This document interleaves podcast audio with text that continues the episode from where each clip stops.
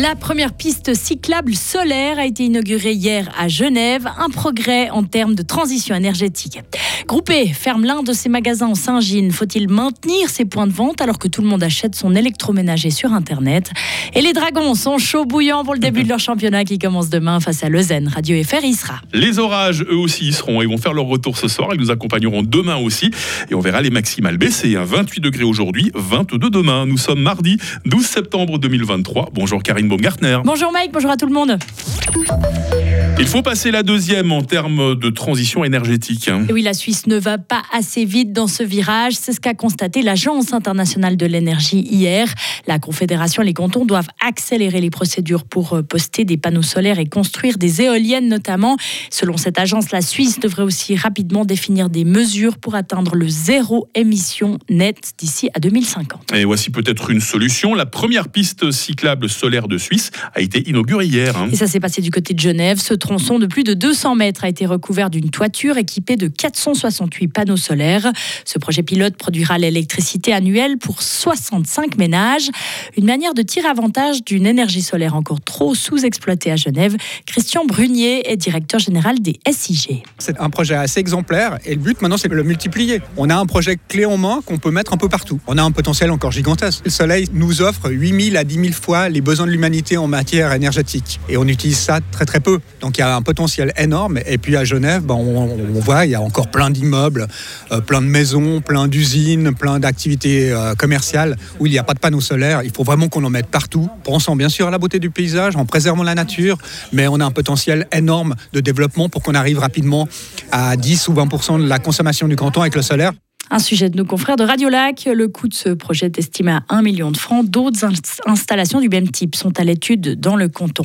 Et toujours au chapitre mobilité, mais cette fois sur quatre roues. Une autoroute à six voies entre Lausanne et Genève. Le Conseil national a accepté hier une motion en ce sens et c'était serré. 94 voies contre 87. Le tronçon entre Berne et Zurich est aussi concerné. Il faut savoir que l'autoroute A1 mesure 410 km à travers tout le pays. C'est la plus longue de Suisse et elle est chroniquement saturée. Conseil des États doit encore se prononcer. Il ne reste que 5 magasins groupe E dans le canton de Fribourg. Celui de Planfaillon a fermé fin juillet à cause d'un manque de rentabilité. Les gens font désormais leur achat en matière d'électroménager sur Internet. Les clients restants peuvent se rendre dans le magasin de Gain. Mais qu'en est-il des filiales de Bulle, Romont, Fribourg ou Châtel-Saint-Denis? Nathalie Salamin est responsable communication à Groupe E. On fait une analyse continue. Je dirais aussi qu'à Fribourg, hein, le magasin qui se trouve sur Pérol euh, et aussi au service de la clientèle euh, suisse alémanique. Donc, en fait, il y a une multiplicité de points de vente sur l'ensemble de nos magasins. Là, il y a vraiment la nécessité de suivre en continu et de s'adapter. À ce stade, aucune autre décision n'a été prise, mais évidemment, nous suivons le marché. Au total, groupé à huit magasins répartis dans les cantons de Fribourg et de Vaud. C'est la course contre la montre pour retrouver les survivants au Maroc et ce 72 heures après un violent séisme qui a déjà fait plus de 2800 morts et 2500 blessés. C'est le tremblement de terre le plus meurtrier dans le royaume depuis plus de 60 ans. Les secouristes sont à pied d'œuvre, appuyés par des équipes étrangères. Les hélicoptères font des allers-retours dans la région de Marrakech pour amener des vivres aux survivants. La chaîne du bonheur a ouvert un compte pour les victimes du tremblement de terre au Maroc. Elle lance un appel à la solidarité avec les personnes touchées par ce séisme. En collaboration avec ses ONG partenaires suisses, elle évalue les besoins sur place et examine les possibilités d'aide d'urgence. Les dons pour la collecte séisme au Maroc peuvent être faits sur www.bonheur.ch. En football, Yvan Mvogo prendra la place de Yann Sommer. Le Fribourgeois sera titulaire ce soir lors du match entre la Suisse et Andorre dans le cadre des qualifications à l'Euro 2024. C'est seulement la cinquième fois que le gardien de Lorient est choisi. L'ancien junior du FC Marly profite de la blessure de Grégor Kobel qui souffre de la cuisse. Et puis euh, Fribourg-Gotteron procède au dernier réglage avant le début de la saison, Karine. Les Dragons se lanceront dans leur nouveau championnat demain soir. Ils accueilleront Lausanne à la BCF Arena. Les Fribourgeois ont hâte d'en découdre. Ils se sont entraînés pendant tout l'été pour être au top. Leur objectif, euh, objectif est le top 6 du classement et une qualification directe pour les playoffs.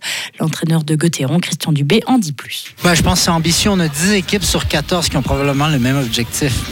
Il n'y a plus de qualification facile, il n'y a plus de top 4. C'est vraiment, tout est tellement, tellement serré. On le voit l'année passée, on a manqué les playoffs par un point. On était peut-être à 3-4 points de la, quatrième place, donc ça se joue à des riens. On va essayer d'attraper le wagon du top 6, mais on sait que ça va être, euh, ça va être Et puis, euh, mais c'est ce, qui est, c'est ce qui est plaisant pour les fans dans la Ligue. Maintenant, tout le monde est, tout le monde est capable de, de, de, de pouvoir aspirer à ce top 6 ou 7 ou 8, jouer les pré-playoffs. Donc, c'est intéressant.